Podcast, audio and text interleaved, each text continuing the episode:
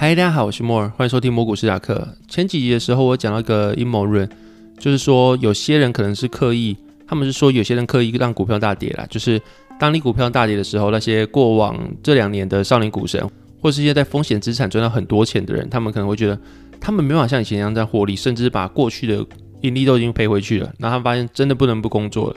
所以他们还是会回去工作。那他们回去工作之后，就让就业市场表现变好，然后就业率上升，生产力变高等等的，那时候会觉得是阴谋论啊，就是怎么可能会有这种事情发生，或是太远了，这个事情真的距离自己太远了，还没有这么深刻的感觉。但是最近真的是，真的是干被干到出资，你知道吗？就是我们公司有蛮多人是玩美股的，你做台股可能觉得已经很辛苦了，最低到一万六千七百点，然后也是大概十趴的修正，可是纳斯达克前几天是到了二十趴修正，那就是。台股再多跌一跌，大概是一万五千多点的位置。现在纳斯达克真的是被干到跟屎一样。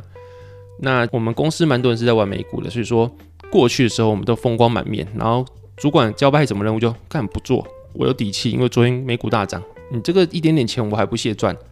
不过现在什么事情都主管交给我吧，我来做就好，没关系，你休息。现在变这个样子，我们公司现在每个人都觉得自己上班好有活力，还有动力啊，每天睡觉起来就是赔钱。然后只好在公司待着，不然真的不知道下一餐在哪里。这样子，那最近真的是惨到会让人家有点怀疑人生啊！就是前几年的绩效很好的很多人，就像我也是，前几年绩效可能会好，然后好的一部分原因，你过去去听那些前辈讲的时候，有可能是因为我们过去比较新，那新的话，你有很多很多的风险意识会比较少，然后原因可能是因为过去很多很多的下跌。你是没遇过的，或者很多很多灾难你是没遇过的。过往就很多灾难嘛，不要算股灾，那算什么中美贸易战啊、台湾的什么选择权之乱啊等等的，你会发现很多很多的你没办法预期的灾难，它是会瞬间出现的。那过去的些人可能是在市场待久了，那他们就会有这种风险意识。那可能像我们这种参与市场可能两年以内的人，二零二零年到二零二一年真的是一个奇幻之旅，比较好做。那现在真的是受到市场教训之后，会发现如果再来一次的话，真的。我们也不会像过去那么穷，会收很多。那当然是我现在的绩效还是 Sharp Ratio 来说，还是比大盘好一点。但是你说纳斯达克跌那么多，那我又开杠杆的情况下，我就算降杠杆好了，我还是超过一。那纳斯达克都已经跌了二十几趴，那我的部位是能跌多少？一定是非常可怕的一件事情。那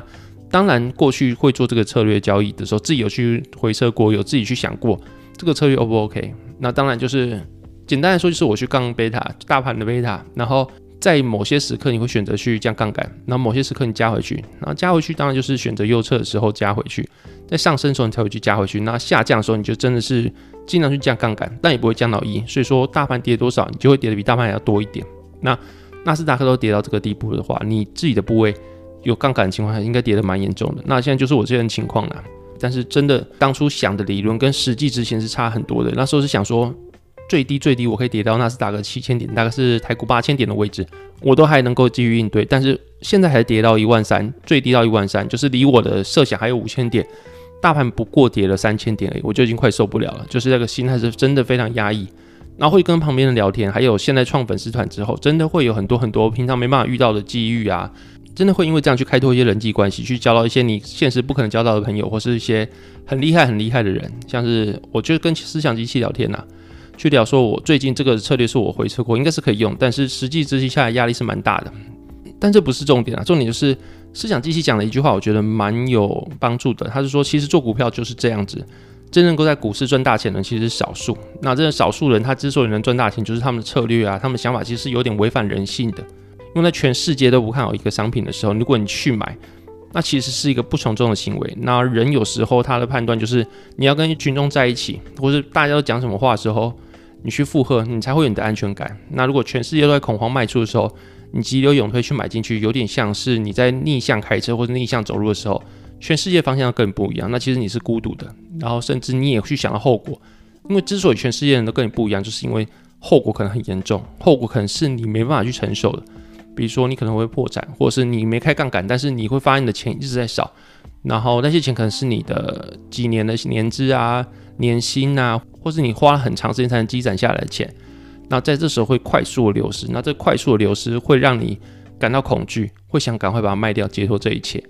然后很多人很多人，当然是因为这样子关系，他已经远离股市，再也不回来。那我觉得是一个最伤的事情了。那就是你不从众，或在恐慌的时候你还持续的 buy and hold，本身就是一件非常孤单的事情。那我们生而为人嘛，大家都一样，但是大部分的人都在股市赚不到钱。最近给我的启发就是，有时候你可以把你的身体情绪或者你的身体去想象成一个散户。那当大家都在痛苦的时候，大家都在大跌的时候，就表示大家承受压力是一样的。那在你的策略是合理的情况下，你有跑过回撤的情况下，痛苦的时候大家都是一样痛苦。那在这个时候，你要对坐的人其实不是市场，不是你身边的其他朋友或是谁，你要对做目标其实是自己。你觉得你痛苦的时候，你就把它想象成市场的其他人，他们都一样痛苦。那这个痛苦会让你想要卖出，这个痛苦会想让你去砍在最低点，或让你想做一些其他不理性的事情。这个恐惧是很直接、很直接的反应上，你很直接、很直接能够体会。但这个也能够提醒你说，大家都是这个感受的。那谁能够撑过这个感受，那他可能才是这场游戏的胜利者，才是那二十趴的人。因为百分之百的人都是感受到一样的感受，理论上啦，那卖出人大概会超过八十趴。这就是取决为什么二十趴人赚钱，八十趴人赔钱。我觉得就是在压力下，你能不能扛住这个压力？但是这个前提当然就是这个策略是你觉得 OK，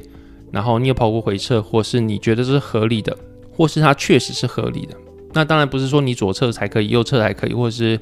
架头才可以，动能才可以，因子投资才可以，没有，当然都可以。但是这个东西就真的是你要去相信你的策略，那你的策略是经过大量的努力跟大量的研究之后。才能够得出这个东西，你不可能随便去相信街坊邻居去讲的一个标的，然后你就去把它掰然后，然后去相信，这个相信就是没有根据的啦。我自己最近的感想啦，但前提真的是你的部位是值得去 hold 住的部位。然后最简单就是指数嘛，就是美国指数或者是全球指数。那如果你要去 hold 其他的部位的话，那就真的是有风险，那自己就控管好。你一个股票你掰然后，它不一定真的能够长期向上。然后很多很多例子我就不去举了。那这是小小的抱怨啊。那抱怨完之后，还是要回到一些市场的话题啦。那前几天的时候，我看 Joe Biden 他的国情咨询文嘛，那他里面讲到说，他会去确保全世界整个美国他们的能源安全，让他们的市民在加油枪前面免于恐惧，免于被剥削的状况。但他的策略其实有点神秘，就是很多很多现在总经或者很多很多稍微有经济学知识的人都在骂他，就是你明明就有很多页岩油在你们国家，但是你去限缩页岩油的开采权。然后你就是不开放页岩油，不从供需下手，但又极力的要跟人家谈判，就要请大家去开采。然后 Joe Biden 的解决方法就是，一来就是请中东地区去开采多一点的石油，二来就是我们加速再生能源的开采。当讲这句话的时候，可能会被别人说你是反再生能源，没有，大家都知道再生能源是趋势，大家都知道地球它真的是可能很需要这种比较洁净的能源，但是。尽管自己也是再生能源的支持者、绿能支持者，好了，或是特斯拉支持者等等的，但是有些时候你可能需要妥协一些你自己的立场，因为你有大二跟小二，还有立即性的风险跟未来的风险，你要去取舍嘛。现在就是大家油价已经非常高，原物料已经非常高，那油价就是原物料之母，油价高的话，原物料不可能会低。那如果你要解决油价居高不下的这个问题的话，那就当然是从供需下手。那当然，你油价会高，就表示你的需求过剩，供给跟不上，那就增加供给嘛。那增加供给，你不是你家有一堆的页岩油不去采，然后去跟中东地区，像是伊朗啊、委内瑞拉啊，去请他们去采油，然后自己不增产，这很奇怪。那过去你会去限制伊朗，就是因为他在做核弹。那现在去跟他去谈判说，请你多采油，那你只要不见核弹的话，我们就可以妥协这些过去的禁令。那真的很奇怪嘛？你过去的禁令，你一旦解除，它一定会偷偷继续造核弹嘛？那就是埋成一个下一个隐忧。那不仅伊朗嘛，阿拉伯、委内瑞拉都是啊。那些中东地区的国家，其实就是跟你的立场不太一样，他们就是一个集权国家，对人权比较漠视。那他们说穿了，就是一个比较没那么俄罗斯的俄罗斯。那你为了去对抗俄罗斯，然后你家里有一堆油田，你不去采，然后去请那些。漠视人权的国家去增产，然后你去跟他们做妥协，那不就是等于是在另外一个地方放炸弹，然后只为了你的再生能源，只为你的进步主义，只为了你的一些你的政见去讨好你的一些选民，然后真正该做的就是去从供给端下手，你反而不去做，那这个事情是非常让人家匪夷所思的。那当然，油价现在那么贵，它一定会回到正常区间，因为油价那么贵，需求面一定会变弱。那油价贵了，可能它的最近的妖孽镍也贵了嘛。那我们镍贵，不锈钢就贵。那如果你今天可能需要不锈钢的东西，或者是厂商，你一定知道不锈钢它现在高点。那我能做的事情一定是少去买，或是我现在的需求如果不急的话，我就不下单嘛。那等于你的需求都被打掉。那需求变弱的话，你现在那么高的价格一定会回落，但是能够回落到哪里？那石油也是一样。那除非你现在是开车上班，那你每天都要开车，不然的话，你石油其他工厂其他制品，那你可不可以晚点去做购买？或是你现在的需求如果没那么急，你觉得还好，那又那么贵，那我干脆就不要做这个需求了嘛。所以需求一定会被减弱，那就大家讲的衰退，就是因为你的需求，因为原物料上涨关系，需求衰退到一个程度之后，大家会觉得就是经济减弱、经济衰退等等的。那需求减弱的话，这些高涨的原物料一定会下来，但是能下来到哪里，真是取决于战争。你会知道说它不可能永远那么高，现在是个极端值，但是未来会下降到哪里，短期内没办法预测。那我现在录影的时间是礼拜五，礼拜五这个时间点是伊朗，他现在暂时停止谈判，因为他们说他们有些小小的争议，但是他们已经非常接近谈判成功。那他们这次停止谈判，只是为了去准备一些东西，等待下一次，希望是最终的谈判，那就是等于他们非常接近协议了。那刚刚普丁也说，他跟乌克兰谈判取得重大的进展。那那市场对这个情况也是乐观的。再加上昨天的 CPI，它其实是符合预期的。那短期之内你可以看到股市它其实是稍微回到乐观一点的形态。虽然说恐慌指数还是蛮高的，但至少比起过去的乱杀，现在来说其实是比较像是盘整的状态。那以纳斯达克一百为例好了，那最近两次进入技术性熊市，就是负二十趴左右，大概是在一万三千点附近。那你会发现在一万三千点附近，只要到这个区间，其实隔天都会有一个比较大的反弹，就表示有些机构它可能还在进场，或是有些机构它根本就是还在市场，那他们也没有意愿让指数直接掉落到技术性熊市的地方，所以只要到这个地方，他们就会把它买起来，等等的，这是猜测啦，就是市场还没有对现在这个环境非常悲观，所以说他们有点 pricing，就是七码升息加上可能存在的经济衰退等等的。那当然每个市场不一样，欧洲啊，或是俄罗斯市场当然是可能会衰退几率比较大，但是美国它可能衰退几率比较小，但是市场有慢慢的消化这件事情。那最近有很多人喊说可能会造成通货紧缩啊，或者是经济大萧条，或者是会有什么样的回调的风险。那其实这种东西